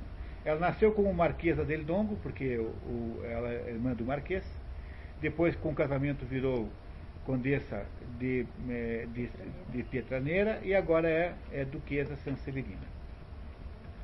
A duquesa não podia refazer-se da sua surpresa. Não o teria reconhecido se o visse passar na rua. Achava-o o que ele de fato era, um dos mais belos homens da Itália. Tinha sobretudo uma fisionomia encantadora. Ela o tinha mandado para Nápoles com o feitio de um atrevido espalha-brasa. Um crinqueiro, tá? O chicotinho que ele então usava sempre parecia parte inerente de seu corpo. Tinha agora o ar mais nobre e mais comedido diante dos estranhos, e na intimidade achava-lhe o fogo da primeira mocidade. Era um diamante que nada perdera ao ser lapidado. Esse sujeito tem 20 anos, assim, 21 anos, não é nada. 22 anos, é um menino, tá? Tio e sobrinha convivem estreitamente, mas a intimidade entre Gina e Fabrício enciuma o príncipe que se vinga, mandando uma carta anônima ao Conde Moça. É, o, o, o, príncipe tem enormes ciúmes do, do Fabrício, porque o príncipe imaginava que ao ser, em sendo príncipe, devesse, digamos assim, ser alvo de favores especiais por parte das de alguém como a condessa, uma mulher maravilhosa, ela no entanto, como ela no entanto não faz nenhuma espécie de concessão especial a ele, ele vai ficando com raiva do menino, porque parece que o menino e a condessa têm uma intimidade maior. Vocês já sabem que há entre os dois uma certa ligação amorosa, não é isso? É? Aí esse, esse Ranúcio é, Nerso IV, que não é a grande coisa, não é, faz aí, então essa intriga é, para o Mosca. Vamos ver o que, é que ele faz. Tia e sobrinho. Ah, desculpe, é tia e sobrinha, tá? Tia e sobrinha. Tia e Sobrinho, sobrinho. Tá bom? Tia e sobrinho. Mais um errinho aqui. Via muito Ranúcio Ernesto IV, que raramente topava com damas cruéis, sentia-se picado porque a virtude da duquesa, bem conhecida na corte, não abriram uma exceção em seu favor. Olha que maravilha de texto, né? De texto é, pa- parafraseante, né? Não é? É, raramente topava com damas cruéis. O, o, o duque, duque não, o príncipe, né? Já vimos como a vivacidade e a presença de espírito de Fabrício tinham-no chocado desde o primeiro dia. Levou a mal a amizade extremada que a tia e ele demonstravam um pelo outro, levianamente. Deu ouvidos com extrema atenção aos diz-que-diz-que infinitos dos seus cortesãos. A chegada do rapaz e a audiência tão extraordinária que obtivera foram durante um mês a novidade e o assombro da corte. Daí ocorrera uma ideia ao príncipe. A mensagem anônima sugere ao primeiro-ministro que Fabrício é seu rival. Mosca sofre os tormentos do ciúme. O rapaz está constrangido pelos sentimentos apaixonados de sua tia e essa situação ambígua lhe retira a espontaneidade. Resolveu não dizer jamais mentiras à duquesa, e foi por amá-la até a adoração naquele momento que a si mesmo jurou nunca lhe dizer que a amava. Jamais pronunciaria perto dela a palavra amor, visto que a paixão assim chamada era estranha ao seu coração. No entusiasmo de generosidade e de virtude que fazia sua felicidade naquele instante, tomou a resolução de lhe dizer tudo na primeira oportunidade. Seu coração jamais conhecera o amor. Uma vez adotada essa decisão corajosa, sentiu-se como que libertado de um peso enorme. Para grande alívio de Mosca, Fabrício corteja uma jovem atriz chamada Marieta, o que provoca a cólera de seu amante, o ator Gillette, que ameaça Del Dongo de morte. É, ele usa aqui um dado que ah, o, o, o resumo perdeu, que é importante recuperar.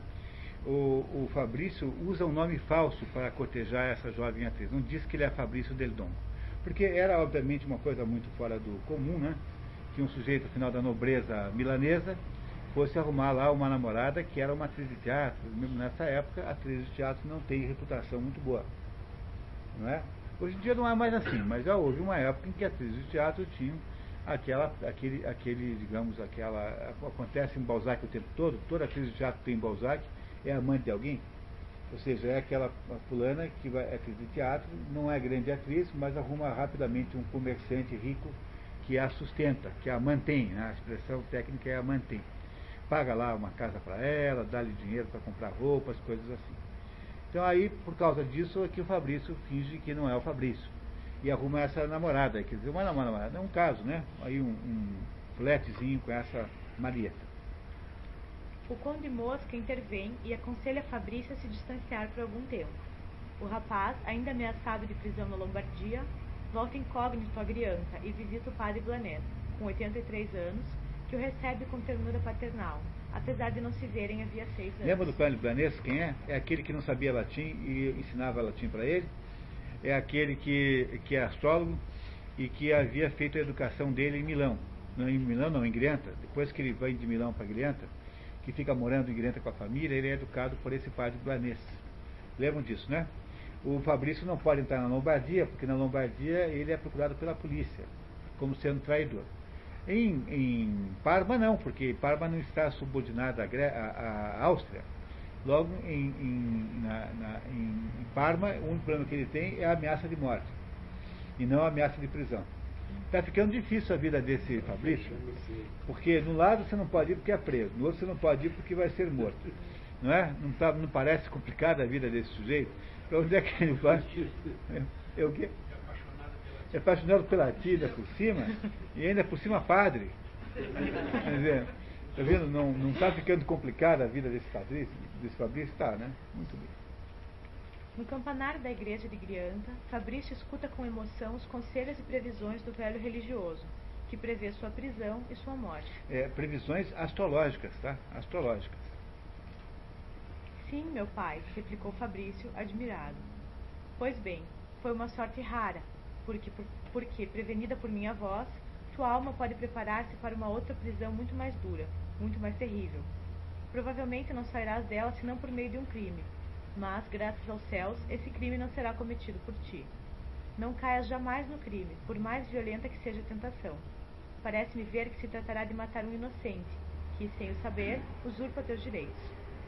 Se resistes à violenta tentação que parecerá justificada pelas leis da, honra, tua vida será muito feliz aos olhos dos homens, e razoavelmente feliz aos olhos do sábio, acrescentou após um instante de reflexão. Morrerás como eu, meu filho, sentado num banco de madeira, longe de todo o luxo e desiludido do luxo, e como eu, não tendo a fazer a ti mesmo nenhuma censura grave. Olha aí, tá? esse momento é muito importante do livro, em que o padre então faz essa profecia de morte para Fabrício, prisão e morte. Tá? Depois a gente vai entender o que é que significa tudo que foi dito aqui.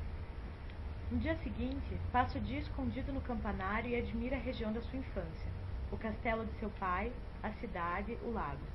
Fabrício passa o dia em recordações. Todas as recordações de sua infância vieram de tropel assediar-lhe o pensamento. E esse dia passado preso num campanário foi talvez um dos mais felizes de sua vida. A felicidade levou a uma elevação do pensamento bastante estranha ao seu caráter. Considerava os acontecimentos da vida, ele que era tão moço, como se já tivesse chegado ao seu extremo limite. À noite, o rapaz se despede do padre Blanês com um abraço e antes de voltar ao Lago Maior para se esconder, faz um desvio até sua castanheira, a árvore que sua mãe havia plantado no ano de seu nascimento, 23 anos antes. 23 anos, portanto, tem o Fabrício nesse momento. Ele já conseguiu arrumar uma briga com, com o marido enciumado, já conseguiu ser transformado em espião na França, espião na, na, na, na Lombardia, já conseguiu né, é, estar proscrito em todos os lugares, e fazer já uma carreira eclesiástica é, relâmpago, extremamente rápida. É uma vida intensa para 23 anos, né? Convenhamos, né? Não se pode dizer o contrário. Fabrício decide voltar a Parma. Toma de assalto um cavalo de um valete e lhe joga em troca 20 moedas. E diz que, diz que o nome dele, aqui esqueci de botar isso aqui, e diz que o seu nome é Ascânio.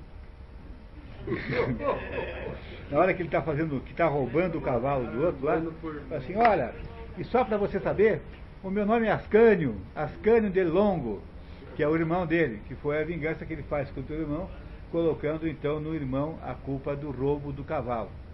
Embora ele tenha pago, né? Ele pagou lá alguma coisa, mas ninguém, ninguém disse que o outro queria vender o cavalo. É? Podia ser um cavalo de natureza sentimental, um cavalo que tiver, com qual ele tivesse uma relação sentimental, que não estava vendo. Não é? Então ele disse ali naquele roubo que o nome dele é Ascânio né, para se, se vingar do irmão. Chegando a Parma, com o coração cheio de alegria, vai à casa de sua tia Gina, que acaba de perder o marido e herdar o palácio de Santa Severina. Pronto, então aquilo que o, o Mosca tinha planejado funcionou maravilhosamente bem. Não é isso? O que aconteceu então? Então agora a, a condessa Santa Severina é viúva. E aí então o casal Mosca e Condessa tem todo aquele dinheirão, porque ela herdou tudo, né, e não tem mais o embaixador para molar ninguém. E eles agora estão livres para ter essa relação, digamos assim, torta, até a hora em que ele, Mosca, fique vivo também e possa então casar com a, com a, com a Gina. Não é isso? Portanto, o plano do Mosca deu certo. Fabrício diverte o conde Mosca e a duquesa contando-lhe suas aventuras. O conde explica a Fabrício que ele havia cometido imprudências na sua incursão pela Lombardia que poderiam tê-lo posto na prisão o que teria arruinado sua carreira eclesiástica.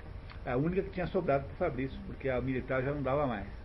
Então, eh, vamos também escangalhar a eclesiástica, não é? Os vis Sancho Panza triunfarão sempre, com o tempo, sobre os sublimes Dom Quixote. Se quiser consentir em nada fazer de extraordinário, não tenho dúvidas de que virá a ser um bispo muito respeitado, se é que não muito respeitável. Entretanto, minha observação subsiste. Vossa Excelência procedeu com leviandade no negócio do cavalo, e esteve a dois dedos de uma prisão perpétua. Ok? Muito bem? Então é, agora é o Conde Mosca dizendo para ele que não devia ter feito aquele negócio de roubar o cavalo. Né? Não é isso? Para fugir lá da Lombardia, montado num cavalo roubado. Isso é igual a você roubar um carro para fugir de Paranavaí. Entendeu? Alguma coisa parecida com isso, né? não, não, não dá. Muito bem. Fabrício faz uma visita de cortesia ao arcebispo Landriani e depois precipita-se para a casa de Marieta, mas não consegue vê-la. Marieta todo mundo lembra quem é, né? É a atriz pela qual ele andou apaixonado e que é o pivô agora dessa encrenca com o tal do Gillette, que é o, o amante dessa atriz, que é um ator também. O rapaz parte para visitar as escavações arqueológicas em Sanguinha, mas o acaso faz com que ele cruze com Gillette, o amante de Marieta, que o provoca para uma briga na qual Fabrício mata o rival. Obrigado a fugir, toma o passaporte de seu agressor e se dirige para a fronteira com os estados austríacos, onde teme o pior, mas tem sorte e consegue passar. É, não está escrito aqui, mas o sujeito da fronteira conhecia o tal do Gillette e sabia que o tal do Gillette era um tremendo sem vergonha, era um picareta, sim. E aí então ele não sabe o que fazer, porque se ele prende o. Ele, ele julga que o Vilete havia vendido o seu passaporte para o Fabrício. Então se ele prende o Fabrício, ele diz assim, bom, aí o que vai acontecer? Vão todos investigar por que é que o Gillette, por que, que o passaporte do Gillette está com o Fabrício. Aí eu comprometo o meu amigo Gillette. Então é melhor fazer de conta que eu não vi. E ele então, o cara da fronteira, fazendo de conta que não viu, deixa passar o Fabrício, porque é melhor para ele não correr o risco de estragar um, um, bom negócio que o Gillette deve ter feito, de vender o seu passaporte, não é? E, e, do que ele bancar o moralista e estragar o negócio. Essa é a razão pela qual ele consegue escapar. Eu não botei aqui, pessoal, porque a gente não consegue botar no resumo tudo, né? Fica difícil, não é isso? E aí então ele, para piorar muitas coisas, agora é o quê? Agora também ele é uh, assassino de, do Gillette. Portanto, está agora também com um problema sério em Parma porque em Parma ele só tinha o quê? Só tinha uma ameaça. Agora ele é um sujeito que assassinou de fato alguém, porque as escavações que ele visita estão dentro do Ducado de Parma. Em Parma, que era uma espécie de, digamos, de, de, de santuário para ele, agora também tem um problema sério. Como é que ele vai explicar isso? Do outro lado da fronteira parmesã, na tratoria da Teolinda, Fabrício encontra Ludovico, um dos cocheiros de sua tia, este o reconhece, o ajuda a cuidar das feridas resultantes do duelo, faz desaparecer suas roupas manchadas de sangue e lhe consegue outras. O cocheiro esconde Fabrício a bordo do pó e consegue mandar à duquesa Sanseverino uma mensagem da parte de seu sobrinho. Fabrício chega de barco a Ferrara. À tarde, ao anoitecer, Fabrício entrou em Ferrara montado num cavalinho. Bem necessitava ele desse auxílio. O calor o fustigava no rio. A facada que tinha na coxa e o golpe de espada que Gillette lhe dera no ombro, no começo do combate, tinham se inflamado e o deixavam com febre. Fabrício pedia perdão a Deus de muitas coisas, mas o que é notável é que não lhe veio ao espírito contar entre suas faltas o projeto de tornar-se arcebispo, unicamente porque o conde Mosca era primeiro-ministro e achava esse cargo e a grande existência que ele proporcionava conveniente para o sobrinho da duquesa. É, ele, ele, ele reconhece os seus erros, mas ele não consegue achar errado o sujeito, fazer uma carreira eclesiástica e virar bispo só porque era conveniente virar bispo, do ponto de vista social. Né? Isso ele não, ele não tem a menor vocação para bispo.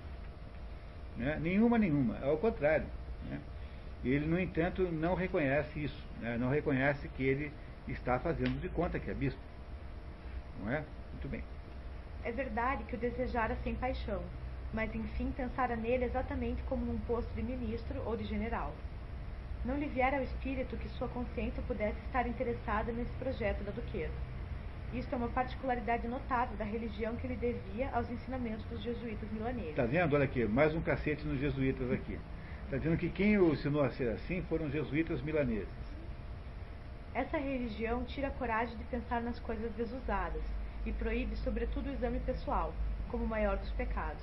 É um passo para o protestantismo. É, é um, aqui uma certa calúnia contra os jesuítas, porque o Stendhal quer vingar-se pessoalmente dos jesuítas, porque ele tem um problema pessoal, né? Tem um problema pessoal. Capítulo 12, filho.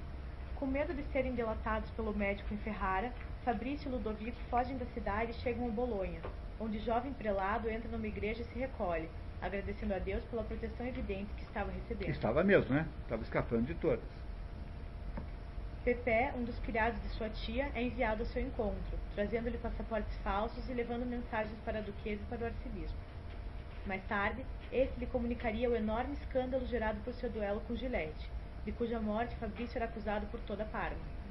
Na verdade, a marquesa Raversi, inimiga do conde Mosca e da duquesa, estaria manipulando as testemunhas do duelo para incriminar o rapaz e atingir indiretamente a duquesa de Santa Graças aos numerosos amigos da Marquesa Raversi, o príncipe, bem como toda a cidade de Parma, acreditava que Fabrício se fizera auxiliar por 20 ou 30 camponeses para matar um mau comediante que tinha a insolência de disputar-lhe a pequena Marieta. Em Bolonha, Fabrício reencontra Marieta, ao lado de quem vivencia uma alegria e segurança profundas, um sentimento que ele equipara ao amor. Ok, pessoal, está claro isso até agora? Vamos terminar aqui de ler esse pedacinho, que é o final do livro 1. No entanto, conduzido por um momento de vaidade, o rapaz começa a cortejar La Fausta, uma das grandes cantoras italianas da época, com quem vive uma aventura rocambolesca. É, esse La Fausta é uma maneira italiana de falar. La, La Fausta, La, La Severina, é assim, lá a fulana de tal, né? É isso? É um comportamento de padre esse aqui? Não parece muito, né? Não parece muito comportamento de padre, não é isso? Mas o amante da Fausta, ofendido e enciumado, vinga-se e o submete a uma dolorosa humilhação. Fabrício provoca seu rival para um duelo e o fere gravemente. Refugia-se em seguida em Florença, onde recebe cartas de censura de sua tia, que uma vez que percebe que o amor e a paixão não estavam presentes naquela aventura, aventura espantosa, o perdoa. Agora em Bolonha também ficou ruim a coisa. Porque agora em Bolonha ele também arrumou um duelo e feriu lá uma pessoa importante da cidade, não é isso? Esse episódio aqui não resultará em nenhuma espécie de perseguição a, a ele, tá? Não há aqui. Mas reparem que as coisas para esse menino eh, dão mais ou menos certo, quer dizer, é, dão e não dão, né? Quer dizer, ele vai se envolvendo numa encrenca atrás da outra, mas aí mais ou menos ao longo desse processo ele vai se safando mais ou menos bem, não é isso? Não, é, não vai safando mais ou menos bem de todos os problemas que, que ele vai tendo? Ok? Vamos parar um pouquinho, 15 minutos para tomar um café? Então vamos lá.